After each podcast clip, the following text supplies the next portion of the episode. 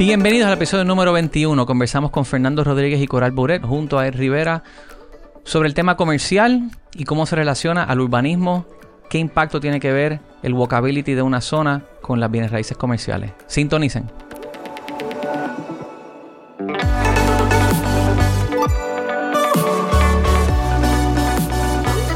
Regresamos con el segundo episodio junto con Ed Daniel el Tazador Mira, no podemos y Coral y. Fernando que están con Pavera.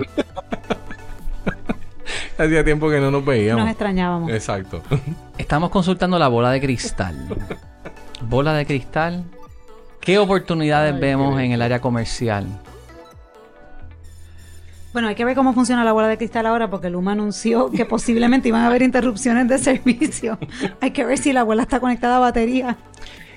Cerramos el episodio pasado hablando sobre las tendencias que hemos observado, particularmente sobre el tema residencial y Ed nos comenta que en su oficina también se trabaja comercial. Queremos abundar un poquito sobre ese mercado, el mercado comercial. Se ha hablado sobre cambios que vienen con, préstamos de edificios de oficina, la de- demanda y la necesidad de espacios para multinacionales que se ha reducido, el tema de working from home. ¿Qué tú estás observando, Ed? Correcto. Este, pues, gracias. Continuamos aquí con, con este episodio y estamos desde el punto de vista comercial. Habíamos cerrado el episodio anterior hablando de precisamente eso, cómo hay un shifting de los office building a la gente trabajando from home y que van a hacer un retrofitting. He escuchado personas también hablando de que entonces los office building lo van a convertir a, apartment buildings, que es de las áreas más fáciles de, de retrofitting, etcétera. Ok, aquí hay algo bien importante. Comercial es un mundo totalmente diferente a residencial. Hay muchas áreas, por ejemplo. Tenemos que ver si es un mundo retail, lo que estamos hablando, si es office, industrial, etcétera. Es tan importante que, por ejemplo, retail, a lo mejor puedo decir, ah, no puedo decir retail completo como, como categoría, porque a lo mejor podemos estar hablando de un shopping center.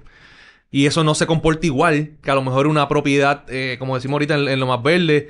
Este, retail también, que a lo mejor va a una barbería, un esto de uña, o un- una, una boutique. Tú sabes, no es lo mismo que un edificio retail grandísimo. So que quiero entonces hacerle unos segmentos para explicarlo y por eso quería otro segmento aparte para poder explicar esto en detalle.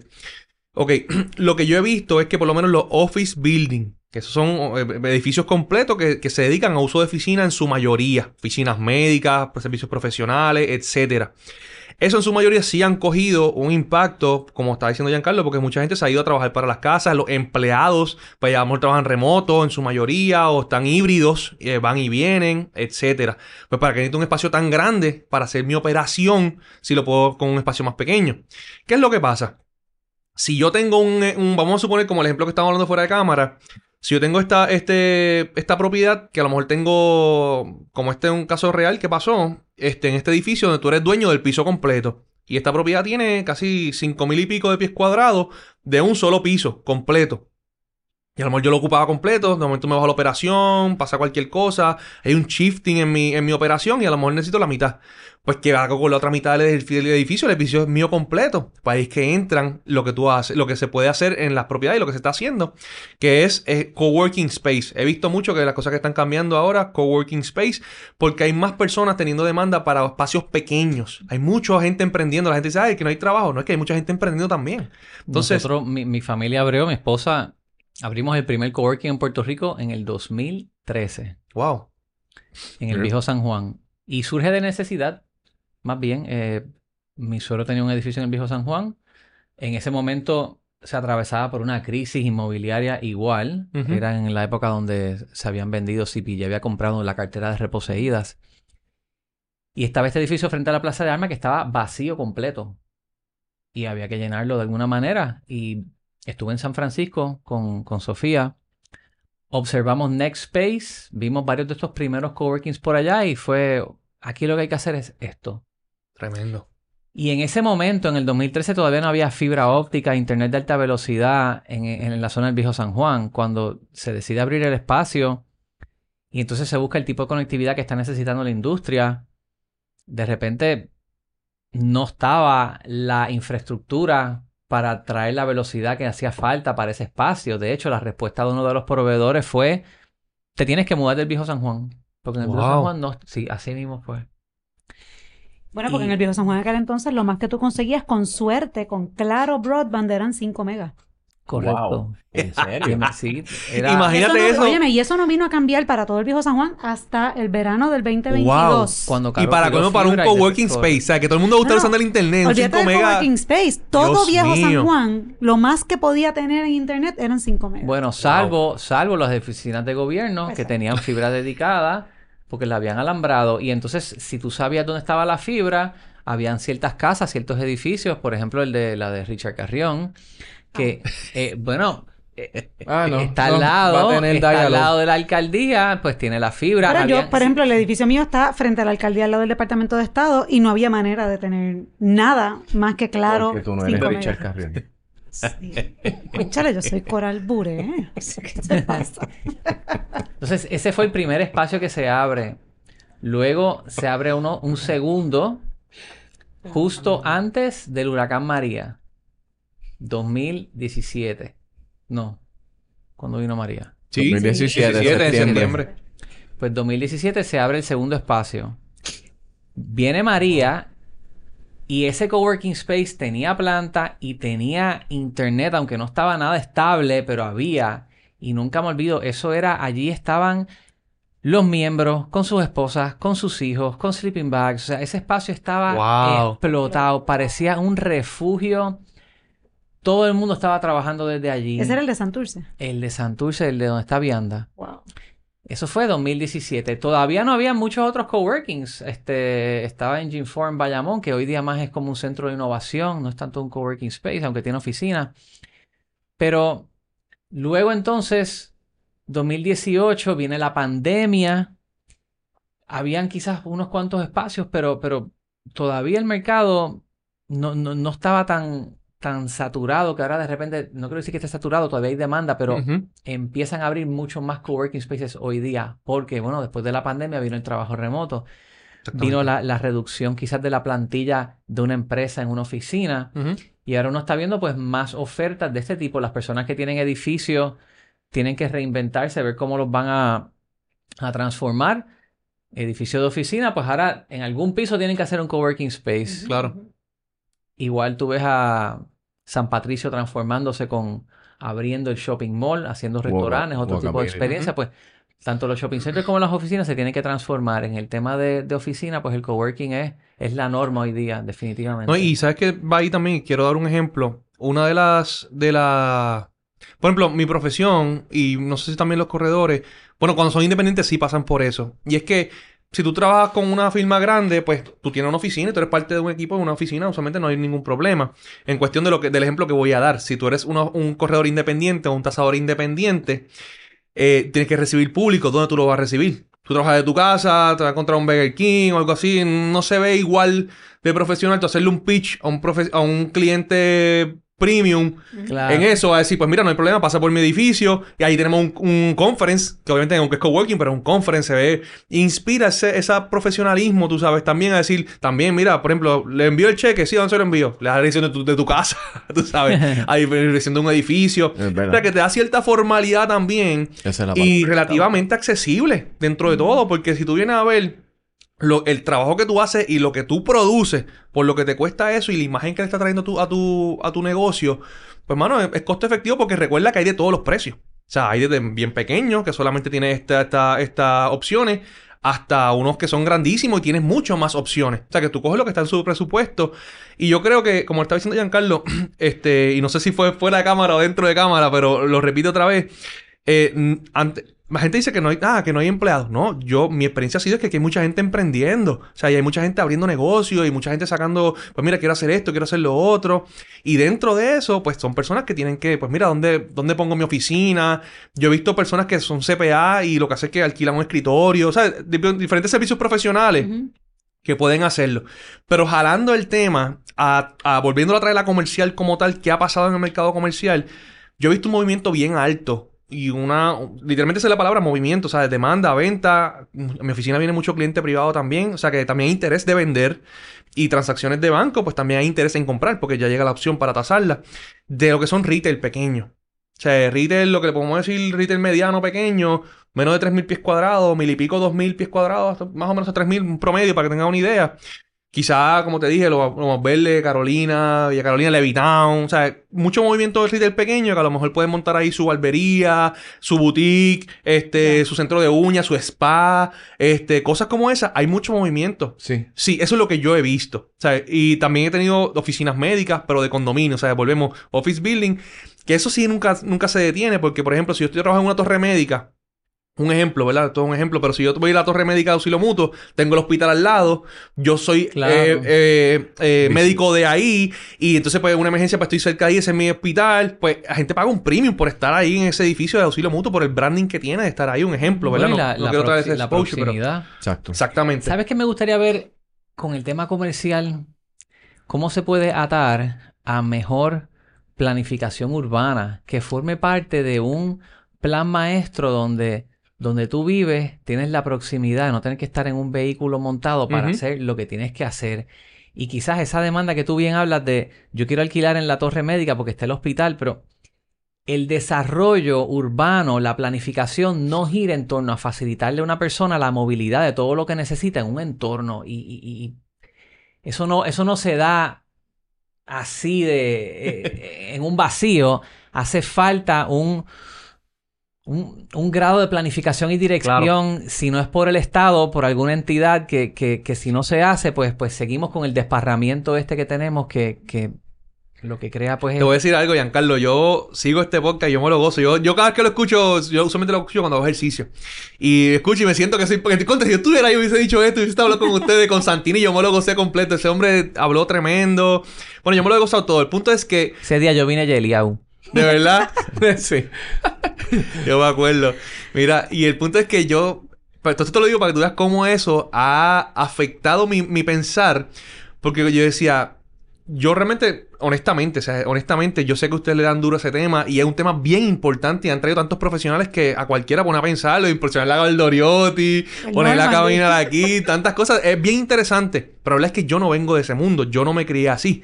Yo vengo de carros. Mi papá tenía muchos carros, incluso mi papá tenía dealer de carros. O sea, nosotros todo el tiempo teníamos un montón de carros. Yo vengo de gasolina, Fortran, motor, o sea, todo mío es, es mucha me- transportación y ustedes son caminar.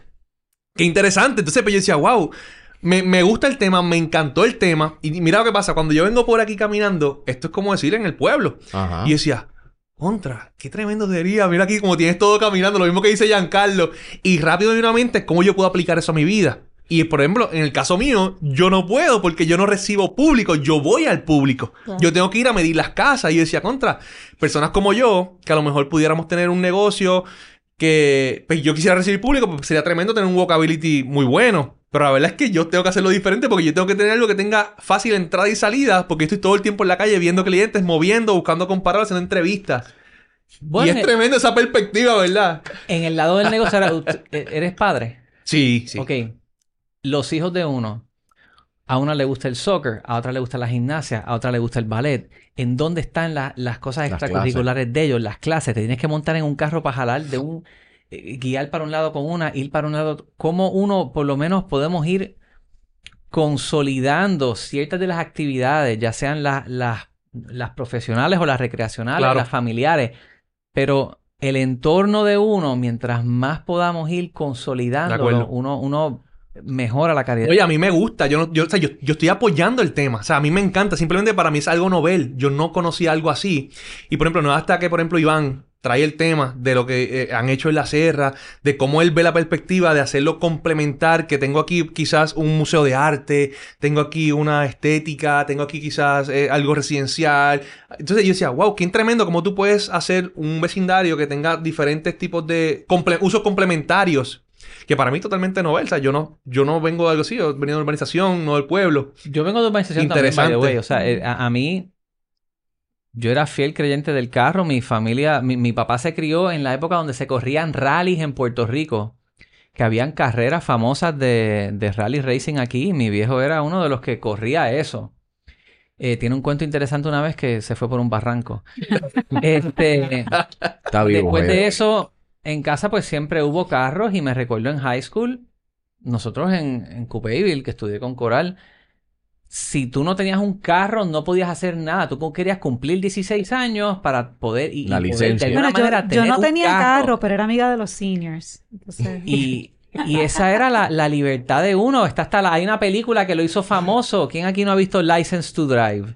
Sí. Eh, tú- la, tener la licencia de conducir era... Te daba el- standing. Era la libertad. Exacto. Para Ah, no. El milestone, eso era un milestone. irte. Y es verdad. Yo recuerdo día que yo saqué la de, la, de, la de aprendizaje el mismo día que cumplí. Fui para allá, estaba haciendo fila para... todo el mundo lo hace. Y El hoy, mismo día día. eso no- hoy tú puedes coger un Uber.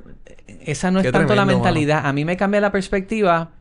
Vivo fuera un tiempo, estoy en Nueva York, veo el urbanismo y después acá en Puerto Rico me expongo con uno que trabaja conmigo en Orbital, Víctor Ramírez, que le da mucho al tema de urbanismo. Y me leo un libro que se llama Confessions of a Recovering Engineer. Y era un ingeniero de infraestructura que trabajaba para el Federal Highway Authority federal. Y él escribe cómo las políticas federales de atravesar ciudades, ensanchar carreteras para que los vehículos, pa- para hacerlas más seguras, pero era para hacerlas más seguras para el auto. Si el carril es más ancho, el carro puede pasar a mayor velocidad, no tiene que frenar, eso es más seguro para el que guía. Pues ellos diseñaron todas estas carreteras para el auto que llegue de un punto a otro atravesando lo que tenga por el medio, sin tomar en cuenta la calidad de vida del que está siendo atravesado. Wow. Y así es que tú ves cómo se dividieron su- ciudades, se atravesaron un montón de ciudades en Estados Unidos que hoy día tú las miras y tú dices, esto fue un, un error. Y, y la Valdoriotti es un ejemplo de eso y por ahí uno puede seguir, pero pues eso me cambió la perspectiva de cómo, hacia qué debemos de, de mirar. Honestamente, vienes de dealers, o sea, en Puerto Rico los dealers de autos están choretos, tienen que tener un, un, un pool significativo en... La economía en Puerto Rico se mide por la venta de automóviles. ¿Cómo es que el endeudamiento individual por un activo que deprecia es un indicador de desarrollo económico? Tú sabes que eso que tú dices, que tú, que ahorita dijiste que, que tu libertad fue cuando finalmente obtuviste esa licencia. licencia. Yo no, yo le tenía miedo a los carros. Yo parece que en otra vida morí en un accidente de tránsito y yo le tenía miedo. Yo no quería aprender a guiar. Yo le huía a eso como la plaga. Yo vine a sacar mi licencia a los veintipoquitos. ¿20 qué? 21 por ahí. Pero mentira, un poquito más, como 22, porque ya, sí, bueno, anyway. El punto es que... Y antes de que- eso, guiaba sin licencia. no, no guiaba. Yo no guiaba.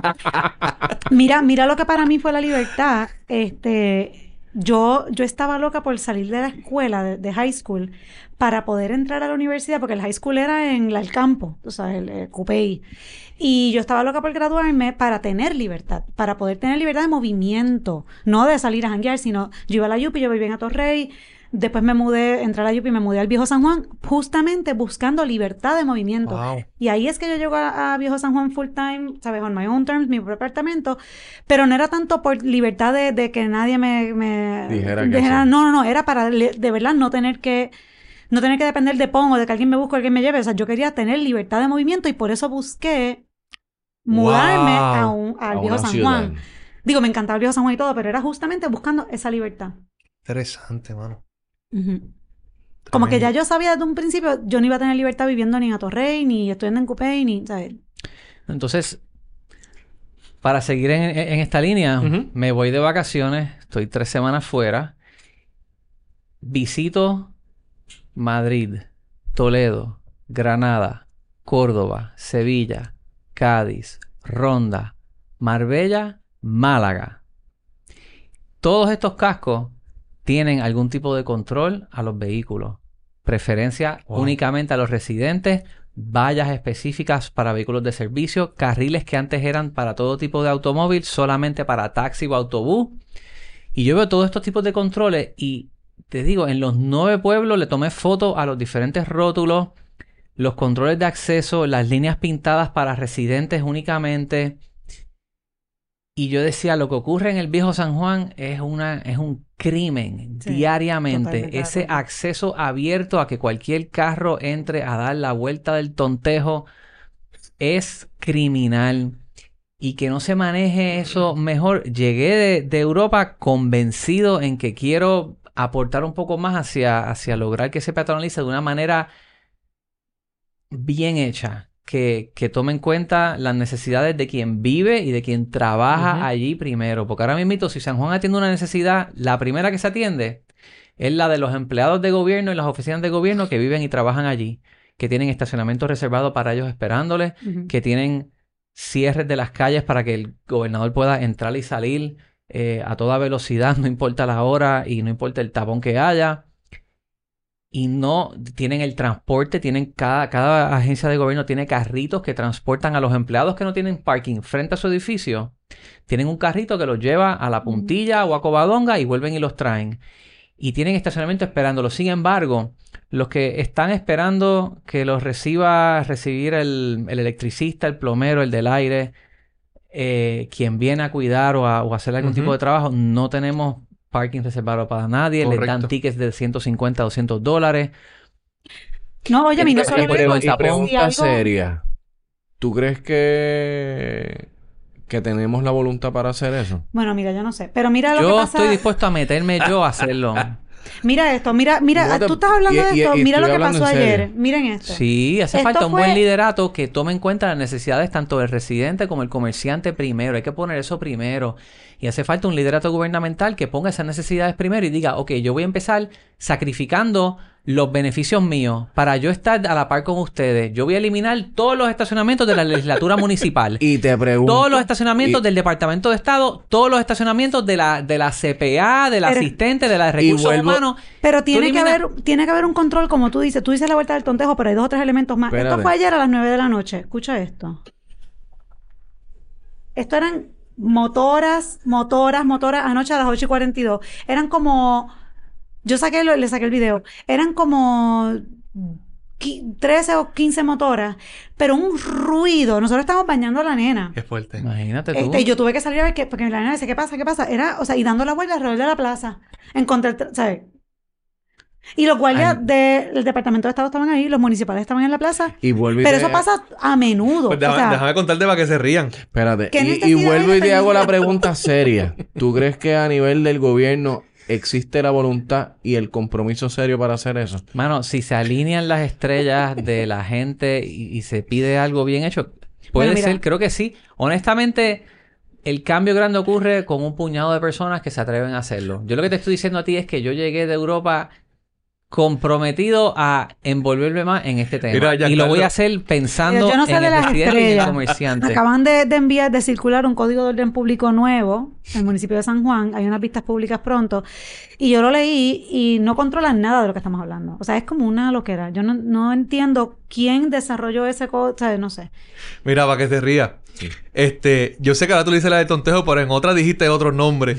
Yo soy de los que doy esa vuelta. Y el chiste es que, mira que te rías. Cuando la doy, ya yo en mi mente digo, ok, esta es la del tonteo, esta es la vuelta de Giancarlo, porque me acuerdo de Giancarlo, de lo que tú dijiste. Tú Pero entras al viejo San Juan a dar la sí, vuelta al No, pero escucha, pero yo también, y yo también colaboro. Yo doy la vueltita y digo, ¿qué vamos? Vamos a una vueltita allí, bajo por el señor Paleta, compro una paleta a los nenes, a mi doña, No, pero bajamos tienes- abajo. Pero, pero tienes que parar, eh, estacionar y caminar. No, mi esposa se baja porque ahí no hay, nunca hay parking. Mi esposa se baja, yo doy otra vuelta para después recogerla. Ah, bajamos. diantre. A veces me estaciono en, en, en la puntilla, caminamos por la princesa, nos subimos ahí, estamos un rato, estoy un ratito y me mi- voy. Ok, espérate. eso es Pero yo soy de los que doy la vuelta también. Pero eso es una tú- cosa y pero otra tú eres cosa un es ejemplo. el que no, no, no, Eso es un buen ejemplo. Eso- Espérate, vamos a extrapolar, vamos a agarrar tu ejemplo. Pero espérate, no es lo mismo que el carro que pasa con las ventanas abajo. Sí, el, él, no, Puma, él la es, millón, es- las motoras, no, o sea, porque eso no es lo muchas veces, pero pero muchas veces mucha de la gente es ever. Son el que en lo que está en el tapón la esposa se baja, compra las paletas, monchan las paletas en el carro con aire acondicionado, estás en el viejo San Juan disfrutándotelo porque estás comiendo la paleta, estás consumiendo algo del viejo San Juan en el tapón. Si consigues parking tremendo, caminas un poquito y si no, lo seguiste y te fuiste. Pero aprovecha, o sea, estando en el tapón, alguien se baja, compras las cosas y vuelves y te las consumes en el carro. Eso Eh, es... Sí, consumieron. Ok. Digo, eh, o usualmente en el carro, Fíjate. o si consigo espacio, nos estacionamos y bajamos. Ok, ahora vamos a. Si el parking de Hacienda, o el de Luisa Ferré, o el del Capitolio, o el de Covadonga estuvieran abiertos y tuvieran, hubiera un trolley con una frecuencia de, de 5 minutos, una frecuencia de 5 minutos, que tú puedes en un mapa ver dónde están los trolleys y que te deje Hop en on, la Plaza off. Colón o, en, o arriba en el Tótem o en la Plaza de Alma. ¿Reconsiderarías la Sí, manera que entra? Pues claro, Totalmente de acuerdo. lo que No es solamente que eso. No, no, no existe No la movilidad. te voy Tú no puedes más. esperar que la gente estacione y camine en toda esa longa. Te voy a traer otro punto, no solamente eso. Consumiría más. ¿Ves? Claro, consumiría más. Claro que Porque sí. si tengo que estoy, estoy aquí, pero contra, contra, mira esto y me bajo y sigo Ay, qué lindo caminando esa porque esquina, ya... un cafecito antes de ir. No, Tú consumes lo que puedes dentro del carro. En el tiempo que tengo, exacto, en el puesto que puedo, bajamos, vi que no hay parking, por ejemplo, a Mira veces está allá. cerrado, lote Repitan eso, lleno. repitan eso. Mira, lote lleno, ¿qué voy a hacer? Pues, pues me tengo que ir. Consumes lo que puedes dentro del guiando en el carro. Consumirías más si estuvieras caminando. ¿Cómo hacemos Claro. que tu experiencia sea caminable, agradable, en vez de en el carro Óyeme, montado? y el ya que, bueno, ya que estamos aquí, vamos a parar por aquí, vamos a ver, ah, mira, para un nene, ah, pues, es el ya que, ya estoy aquí, pues. Ya sé que se me hace fácil llegar, no tengo que cargar todos los paquetes porque me monto en el carrito que me lleva el carro. Y ustedes viven ahí, pero por ejemplo, te doy mi perspectiva. Yo que no vivo ahí, yo literalmente, así es como yo lo veo con mis hijos, yo lo veo como salir de mi rutina, porque yo estoy metido todo el tiempo en, el bullicio del área metro y las cosas, yo sé que eso es área metro también, pero el viejo San Juan es otra cosa, es algo histórico, eh, la atmósfera es diferente, es algo totalmente diferente, y quizás es por eso es que también incomoda cuando tú ves el boceteo, la música, las cosas, porque eso no es típico de ahí, pero tú ves una música que a lo mejor te sienta agradable de ahí, autóctona, un tono razonable, te lo vas a disfrutar. Entonces, son cosas que a mí me gusta ir para allá pues, con mis nenes. Nos sentamos allí, caminamos todo el paseo de la princesa, veo para allá, miramos para allá un ratito, porque no lo veo a diario. Entonces, de vez en cuando, pues, por allí me compro unas pisitas, unos churros, un burrito, unas Claro. cositas, copero, caminamos. Para mí es una experiencia gratificante, pero la verdad es que el tapón es salvaje. Tú estás ahí, yo sabía estar media hora y 40 minutos para tener que salir porque no pude pararme nunca. Exactamente. Horrible. Exactamente. Tienes que liberar el, el tráfico. Yo pienso igual. Lo vamos a hacer. Eh, de hecho, una de las ideas que tengo es, vamos a empezar midiendo. Vamos a medir. Podemos poner sellos de autoexpreso, que esto lo tengo hasta cotizado. Se ponen sellos de autoexpreso subiendo en la Norza Garay, entrando por la San Francisco, saliendo por la Fortaleza, saliendo y entrando por Covadonga y saliendo y entrando por los muelles. Vamos a empezar a medir cuánto carro entra y sale del viejo San Juan. Y de esos carros que entran y salen, podemos cruzarlo con lo- la base de datos de los sellos de residente y podemos saber, ok, los residentes, ¿cuántas veces entran y salen del viejo San Juan? ¿Cuántos de los que entran y salen son residentes? ¿Cuántos de los que entran y salen son visitantes? ¿Cuántos de los que entran y salen son comerciantes o empleados con sello de Ujú. acceso? Vamos a levantar inteligencia. Para Una vez tengamos, una vez tengamos toda esa inteligencia, de ahí podemos tomar decisiones. La primera fase de lo que yo propongo hacer es eso Estudiar. levantar datos. Porque igual que Urbital te da los mejores datos para Claro. tomar decisiones sobre propiedades, pues para tomar una decisión sobre transformar Viejo San Juan hay que hacerlo con datos. Y con eso, algo más que quieran añadir. No puedo- empezamos hablando de bienes raíces comerciales y terminamos hablando de, de- de urbanismo. verdad. Pero mira, pero es que es, que una cosa está atada a la otra. Es correcto. Desarrollo comercial, pues está, está Sí, propiedad- propiedades comerciales que sean lo suficientemente atractivas que, y que se adapten a la realidad actual. Exactamente. Oye, rapidito, perdóname, rapidito. No es lo mismo un shopping center. Dependiendo de la cadena que yo tenga ahí, eso es bien importante porque hay cadenas que se están yendo a ajustes. Exacto. O sea que si yo tengo un shopping, para a lo mejor tener una, unos anchor tan grandes, unos tiendas ancla, a lo mejor la pongo más pequeña. Todo esto tiene que ver y cómo nos adaptamos a la realidad de lo que estamos viviendo. Todo esto es quién es mi prospecto comprador, quién es mi prospecto inquilino. Exacto. También verlo así. Bravo, Ed, gracias. Tremendo episodio. Súper. gracias. Llévatelo. Wilton. Cuídense mucho.